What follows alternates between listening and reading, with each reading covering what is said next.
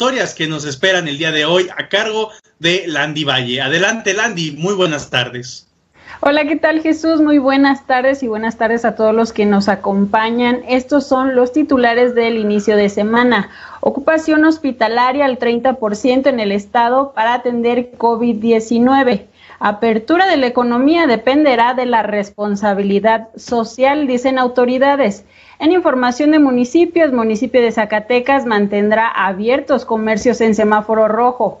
En semáforo rojo le apostamos a la conciencia de la gente, dice Saúl Monreal.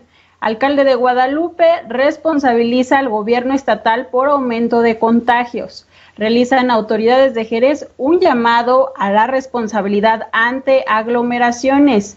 En tema de seguridad, reportan baja en homicidios, pero alza del 35% en feminicidios. Zacatecas supera la tasa nacional en extorsión y otros delitos. En temas nacionales, Zoe Robledo sufre fracturas en accidente. Admiten que vida de Emilio Lozoya corre peligro. AMLO no tiene información certera sobre denuncia de Jiménez Espriu de la SCT. En notas nacionales, posible vacuna contra coronavirus de la Universidad de Oxford genera anticuerpos y es segura. Así las historias de este lunes 20 de julio.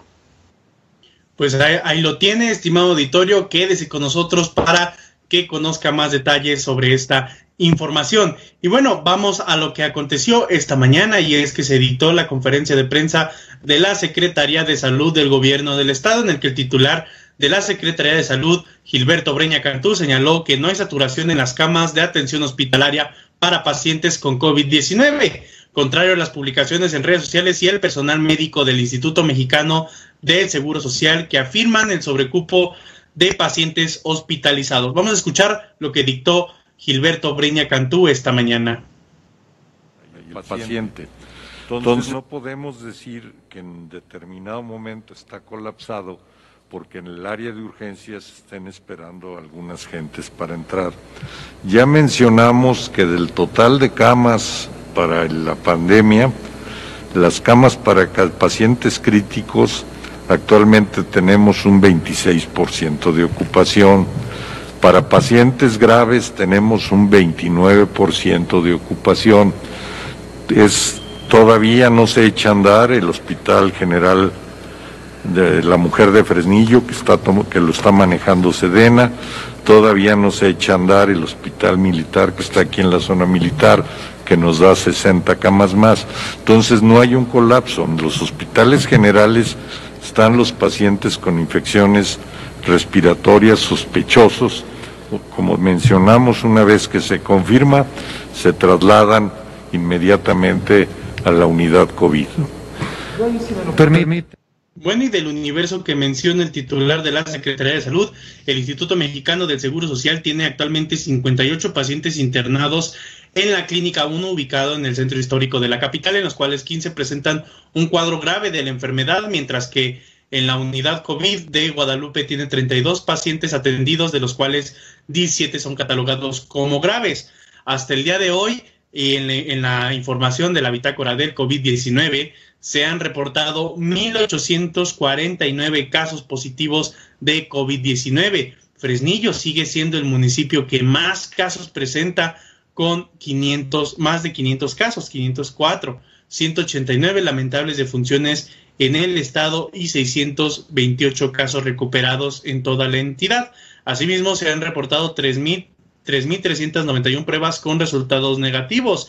Recuerde, regresamos al semáforo rojo de la pandemia por COVID-19 según el gobierno de México. Y en esta información sobre el semáforo rojo, pues como lo dicta el gobierno de México, pues se, cerra, se deben cerrar los espacios públicos y regresar al confinamiento. Sin embargo, pues gobierno del estado le apuesta a otra situación, le apuesta a la a que la apertura de la economía siga abierta. Sin embargo, aseguraron que dependerá de la responsabilidad de las personas. Según el secretario de General de Gobierno del Estado de Zacatecas, Jesús Salas Dávila, señaló que pues se va a continuar con los establecimientos abiertos a pesar del semáforo rojo. Sin embargo, si los contagios siguen creciendo, lamentablemente se tendrá que retornar al confinamiento, al cierre de cines, gimnasios, negocios que no son esenciales y pues estaríamos viviendo nuevamente lo que pasó entre abril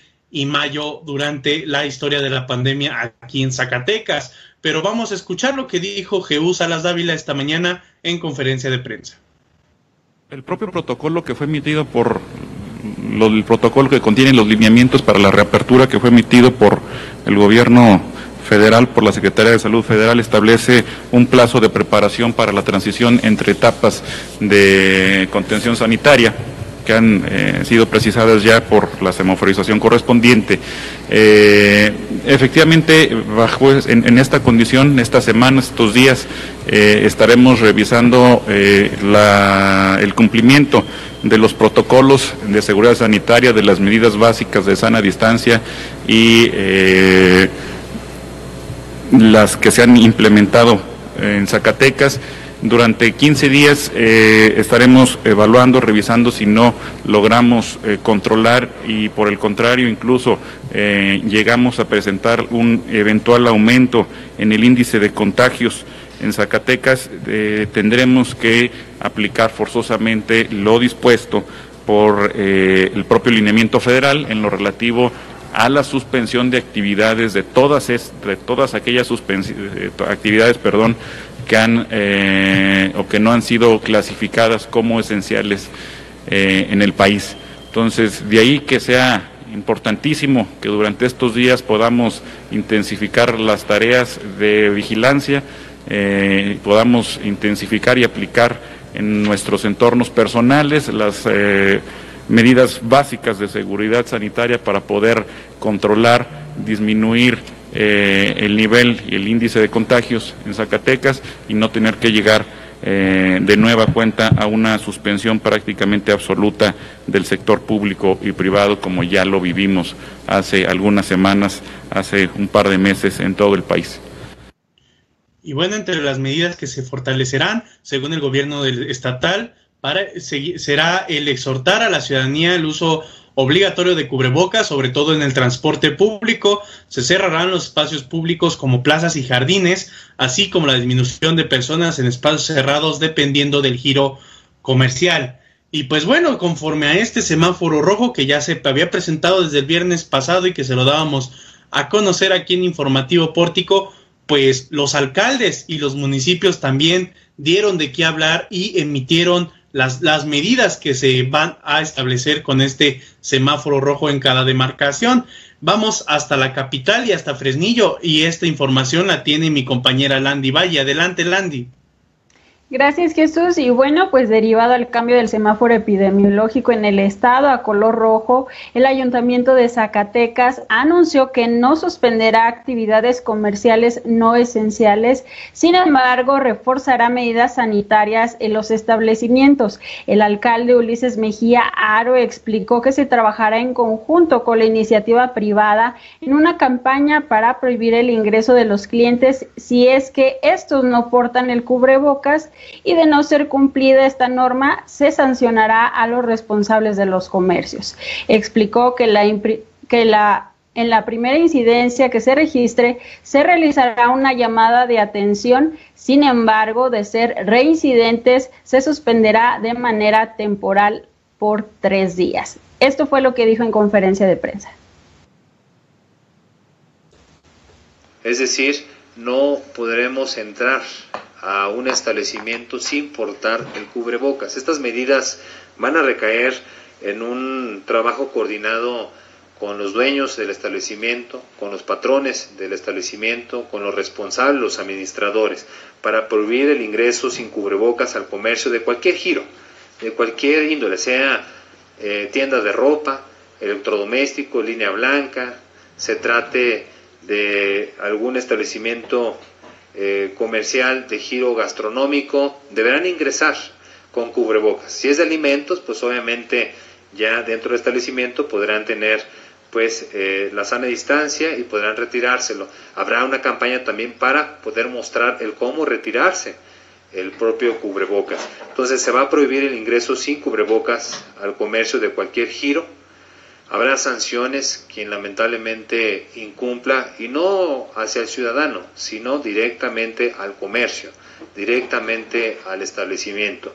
En la primera instancia se va a percibir mediante un oficio donde se le invite al dueño del negocio, del establecimiento, de este espacio a que exija a sus clientes el uso del cubrebocas. Esto ya es obligatorio.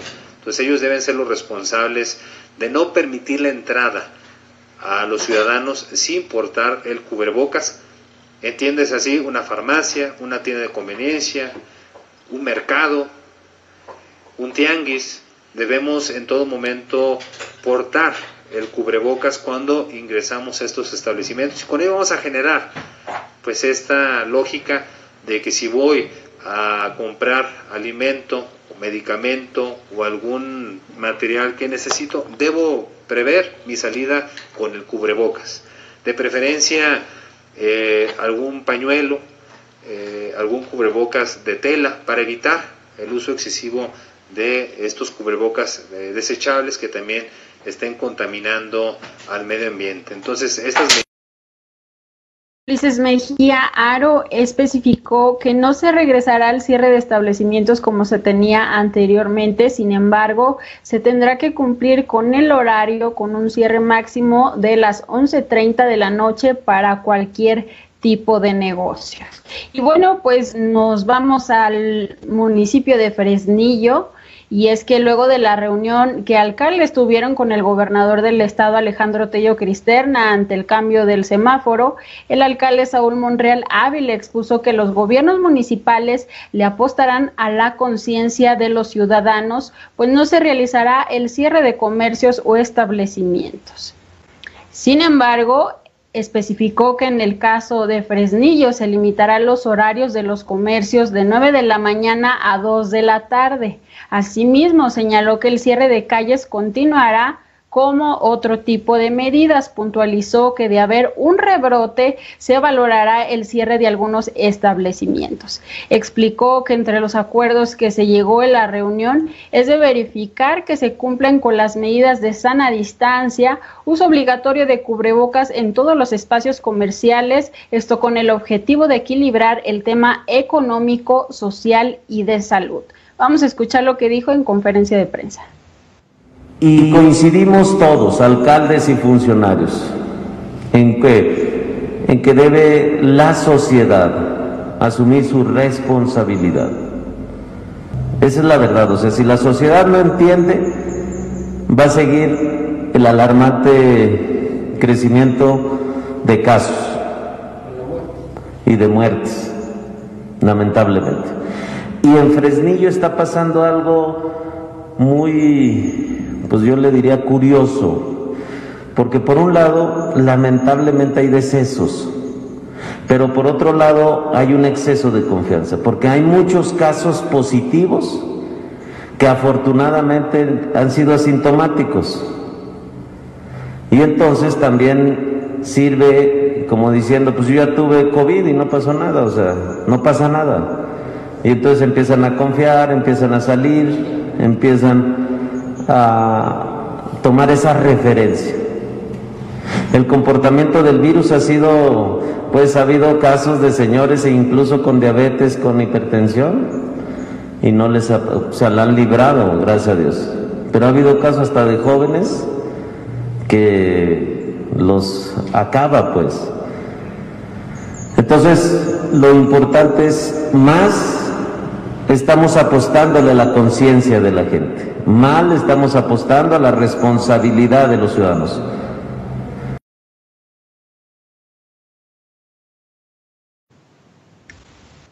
Bueno, así el panorama en los municipios de Zacatecas y Fresnillo. Me voy contigo, Jesús, al municipio de Guadalupe. Muchas gracias, Landy. Es que, bueno, en el caso de Zacatecas y en el caso de Guadalupe, pues ya han tomado medidas conforme este semáforo rojo. Sin embargo, el municipio de Guadalupe esta mañana responsabilizó al gobierno estatal por el aumento de casos. Y es que el presidente de Guadalupe, Julio César Chávez Padilla, dijo que el gobierno del estado tiene la responsabilidad por el aumento de, de contagios por no tomar las medidas necesarias previo de que ya la semana pasada, pues él dijo ya se venía viendo esta escalada en, el, en los casos positivos de COVID-19. Y es que en tan solo una semana hubo 443 casos más en el estado. Además, pues señaló que el gobierno del estado se quiere deslindar y pasar esta responsabilidad a los municipios. Vamos a escuchar lo que dijo esta mañana el alcalde Julio César Chávez. Como ustedes se han dado cuenta, en nuestra ley, en materia de salud, tanto federal como estatal, existen solamente dos autoridades sanitarias facultadas y obligadas a atender este tipo de circunstancias. ¿Cuáles son? El gobierno de México y el gobierno del estado a través de sus sectores de salud. Hemos visto dos formas de actuar. La del gobierno de México que instituyó todos los días, por las tardes, hace reporte, responde preguntas, y la del Estado que de vez en cuando se da una conferencia cuando se considera que hay algo trascendente que informar. Hoy vuelve Zacatecas Estado al semáforo rojo. Y si ustedes recuerdan, en la semana pasada, en la conferencia pasada, yo advertía sobre los riesgos y la relajación de la Guardia, donde COFEPRIS estatal o Riesgo Sanitario del Estado de Zacatecas permitió abrir gimnasios, permitió hacer simulacros eh, de eventos deportivos. Y bueno, finalmente pareciera que ya no querían saber nada del tema y hoy ahí está esta consecuencia. Lo digo con mucha responsabilidad, pero también con mucha precisión. Es momento de tomar las facultades que cada poder tiene y hacerlas valer. Nos citan a conferencias y ruedas de prensa donde las pláticas son eso y donde no hay una determinación de autoridad sobre la correspondencia que marca la ley.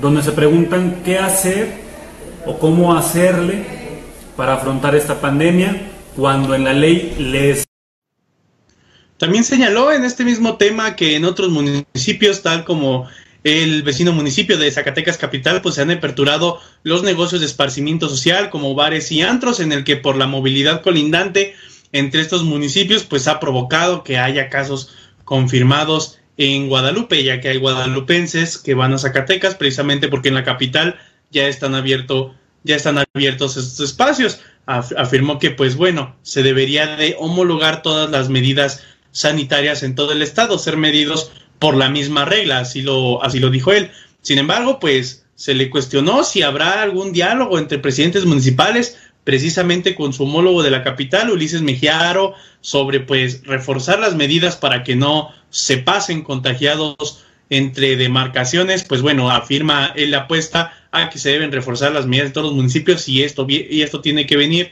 desde el gobierno del estado y no tanto de los municipios. Recordemos que Guadalupe se encuentra en el tercer lugar a nivel estatal en más contagios en el estado, 340 está ahí empatado con la capital. Y pues bueno, esto es lo que mantiene el ayuntamiento de Guadalupe, en el, ellos le siguen apostando a este confinamiento, a que estos establecimientos, como lo son bares, antros, incluso pues el mismo ayuntamiento ha cuestionado sobre la apertura de gimnasios, pues ellos apuestan a que estos rubros deberían de continuar cerrados. Y bueno, en información de más municipios también se generó allá en el municipio de Jerez de García Salinas, Landy, ¿qué se generó allá? Bueno, Jesús, comentarte que luego de que el domingo se registraran aglomeraciones en el jardín principal Rafael Páez, el secretario de gobierno del ayuntamiento de Jerez, Liborio Carrillo Castro, realizó un llamado a la población a tomar conciencia para respetar la sana distancia y el uso de cubrebocas. En este sentido, comentó que es probable que el municipio cuente con más casos positivos a partir de estas aglomeraciones. Por ello, señaló que el gobierno del estado tomará medidas para revertir el aumento de contagios en la entidad, por lo que posiblemente se cerrarán comercios, gimnasios e iglesias nuevamente en el municipio, lo cual se determinará en sesión de cabildo. Puntualizó que las restricciones serán dirigidas principalmente a los negocios debido a que no exhortan a sus clientes a seguir las medidas sanitarias como el uso de cubrebocas, la sana distancia y un aforo controlado, por lo que realizó un llamado urgente, prudente y necesario, así lo calificó a los establecimientos comerciales, así como oficinas y, y oficinas públicas y privadas. Hasta el momento, el pueblo mágico acumula 50 casos de COVID-19 con 11 casos activos y 10 fallecimientos donde pues comentan que toda vida tiene mucho valor y eso es lo que le preocupa a las autoridades. Y bueno, eh, ya en pantalla estamos viendo lo que se registró durante el fin de semana. El domingo esta aglomeración en el jardín principal del municipio de Jerez, donde pues se puede observar que la gente no porta su cubrebocas en su mayoría, hay desde niños y personas de la tercera edad, pues donde no están siguiendo las medidas que, se, que recomienda el sector salud en el panorama de este nivel de contagios, Jesús. Pues como ya lo decías, Landy, pues estas aglomeraciones, Jerez que va también, Jerez que ya lleva varios, varias semanas, con muy pocos contagios, bajos contagios, el que llegó a ser epicentro de la, de la pandemia y actualmente pues reporta 50 contagios, menos de 50 contagios y pues incluso Calera, Río Grande ya lo superaron, Loreto también va para arriba y Jerez se mantenía, sin embargo pues estas, estas situaciones pues llaman, llaman a que pueda haber más contagios ahí en Jerez y no solamente de Jerez, recordemos que también de Jerez van de Guadalupe, Zacatecas, de Fresnillo y pues bueno, la fiesta se sigue esparciendo y se va a los demás municipios. Muchas gracias Landy por tu aportación. Enseguida regresamos contigo para más información y bueno, pues es que en estos temas, como ya se lo habíamos traído de semanas y semanas anteriores, pues existe otra pandemia, existe la pandemia de la inseguridad en Zacatecas y en el país.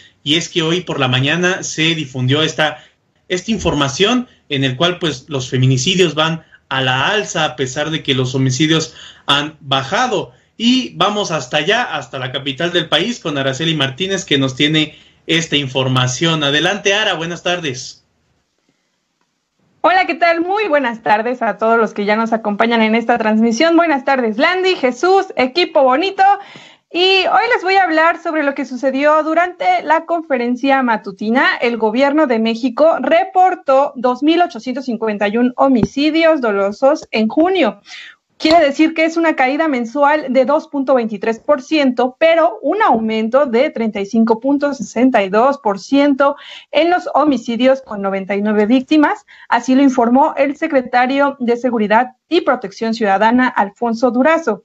Fue durante la conferencia matutina desde el Palacio Nacional que se dio a conocer el informe mensual sobre seguridad y bueno, en el que México reporta 65 homicidios menos que en mayo, cuando anotó 2.916, pero 26 feminicidios más que en los anteriores, es decir, 73 víctimas de este delito que implica el asesinato de mujeres por violencia machista o de género. En el primer semestre del año, México reportó un total de 17.493 un aumento del 1.7% frente al mismo periodo de 2019, de acuerdo con el secretario ejecutivo del Sistema Nacional de Seguridad Pública. También acumuló 489 feminicidios en la primera mitad del año, un crecimiento anual de 9.2.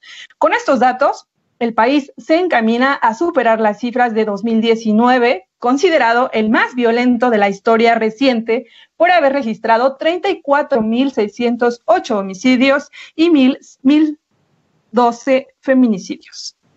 Cabe destacar que a la, conferencia matutina acudió la periodista Frida Guerrera, que es una pues, reconocida por seguir estos casos de feminicidios, y tocó un tema específico, los feminicidios de niñas y adolescentes, que de acuerdo con su información aumentaron un 39% en lo que va del 2020 con 93 feminicidios infantiles desde el primero de enero hasta el día de ayer. Así es lo que tiene registrado la periodista. Hubo un, enfrentamiento con el presidente y bueno, él siguió con, con su argumento de que hay bienestar para las mujeres, no dio una solución. Aún así, en la rueda de prensa matutina de Palacio Nacional, Durazo aseveró que hay una desaceleración del crecimiento de los homicidios porque este crimen ha disminuido el 0.8% en lo que va del año. Por otro lado, la tasa de, de homicidios por cada 10.000 habitantes se colocó en 13.7 en la primera mitad del año. Pese al panorama que presentan las autoridades, las entidades con más homicidios son Guanajuato, Estado de México, Chihuahua, Baja California y Jalisco. Con los, índices, con los índices por habitantes con más altos están Colima, Baja California, Chihuahua, Guanajuato y Zacatecas. En Zacatecas hay un importante pues, número que impacta, eh, supera la tasa nacional, eh, no solamente en homicidios, también en otros delitos. Y mi compañera Landy tiene toda la información local acerca de su estado. Regreso con Landy. Gracias, Araceli. Y bueno, pues de acuerdo al reporte de incidencia delictiva del gobierno de México, que ya nos estabas explicando, de enero a junio del presente año, Zacatecas superó la tasa nacional en delitos como extorsión, secuestro y homicidio doloso. El secretario de Seguridad y Protección Ciudadana, Alfonso Durazo Montaño, explicó en en la conferencia matutina del presidente de la República que Zacatecas es la entidad con más casos de extorsión por cada 100 mil habitantes con el 10.98%, cuando la tasa nacional es de 3.2. En este delito, 11 estados superan el porcentaje nacional, entre ellos Zacatecas, Quintana Roo, México, Colima, Querétaro, Baja California Sur, Jalisco, Veracruz, Aguascalientes, Nuevo León y Guerrero. Por otro lado, el funcionario detalló que en el delito de homicidios dolosos, la entidad zacatecana es de los primeros cinco estados con mayor porcentaje de asesinatos, con el 27.66% por cada 100.000 habitantes, superando la tasa nacional del 13.7%. A nivel nacional, las cifras absolutas que registra el país de enero a junio del 2020 son de 17.000 493 homicidios dolosos, donde Zacatecas contó con 463. De acuerdo a los datos presentados por el gobierno federal, la región con mayor incidencia en este, en este delito en Zacatecas es el municipio de Fresnillo, el cual presenta un nivel extremo de 92.61% a 217.43% la tasa acumulada por cada 100.000 habitantes en el periodo de diciembre de 2018 a junio del 2020. Otro de los delitos con mayor incidencia en el Estado es el secuestro, colocándose en el tercer puesto a nivel nacional con 1.32% en comparación a la tasa nacional de 0.42%. Cabe destacar que los delitos de feminicidio y robo de vehículos registra, Zacatecas registra una tasa inferior a la nacional así los datos generados por el gobierno de México en incidencia delictiva. Regreso contigo, Jesús.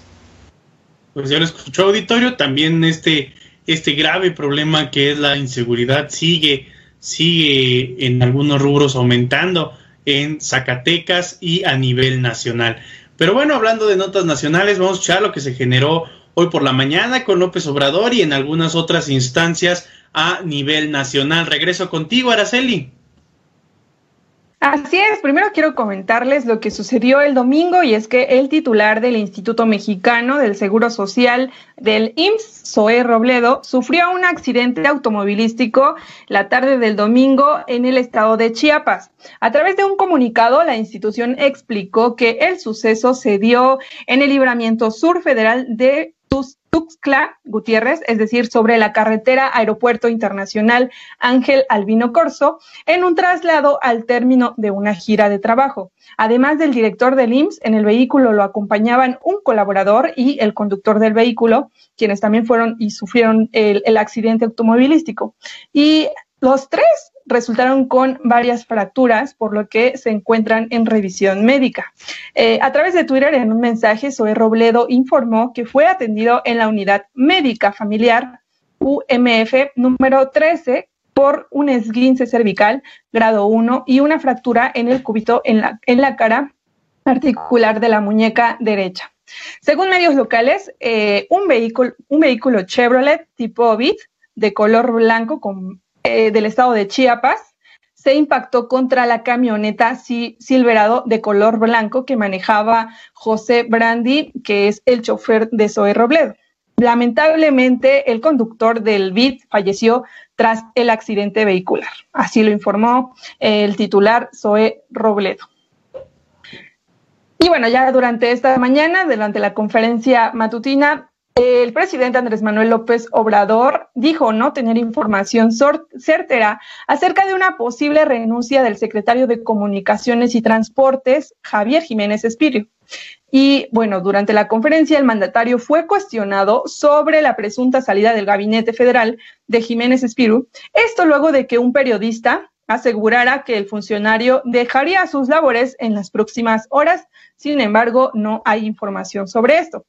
Según algunas versiones periodísticas, se especula que Jiménez Espirú estaría en contra de la decisión del presidente sobre que el ejército y la marina controlen las aduanas. Sin embargo, bueno, Andrés Manuel López Obrador dijo que aún no hay información, eh, pero que se va a reunir hoy por la tarde para, para, para aclarar o para, para tener ahora sí una información correcta sobre este tema.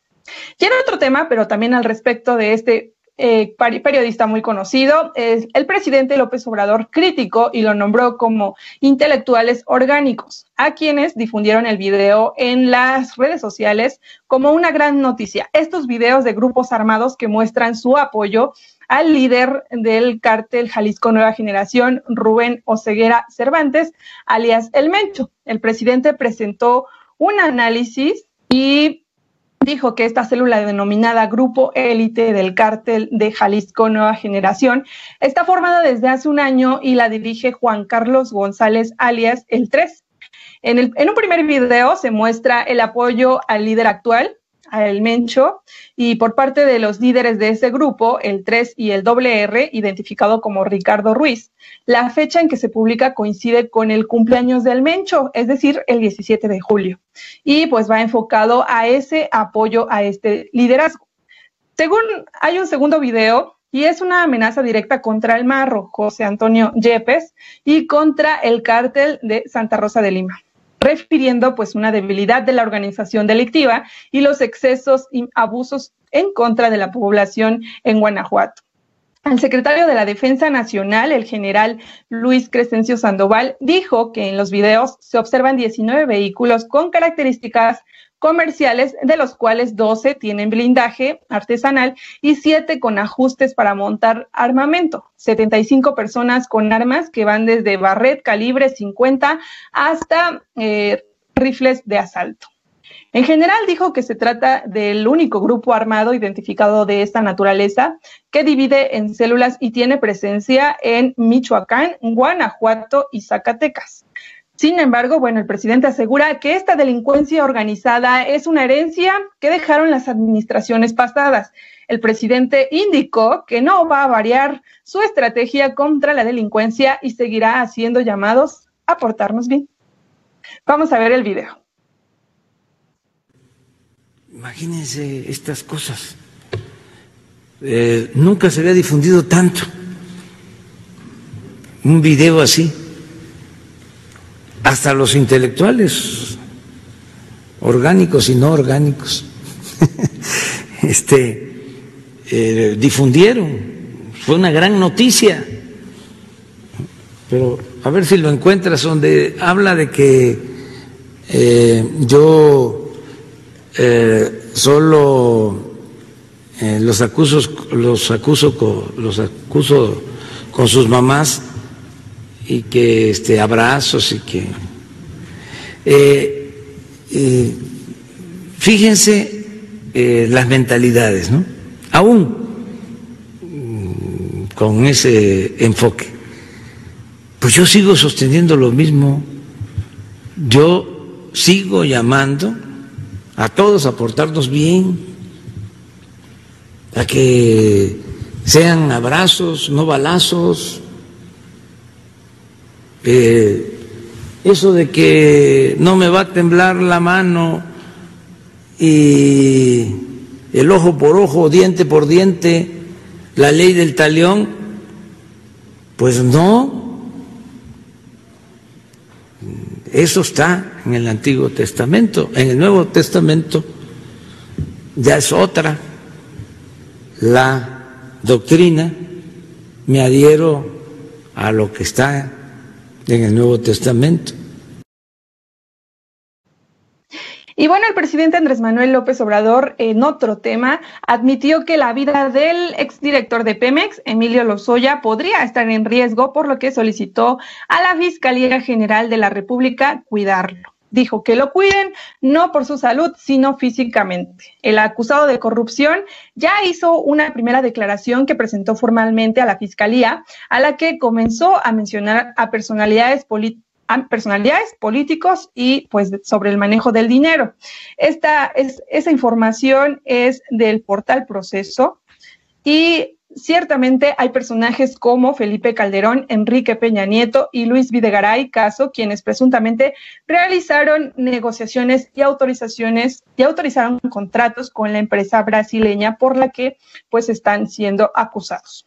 Eh, esta declaración se filtró y pues se tiene en el, dominio público, el presidente aceptó que al parecer es real y es cierta.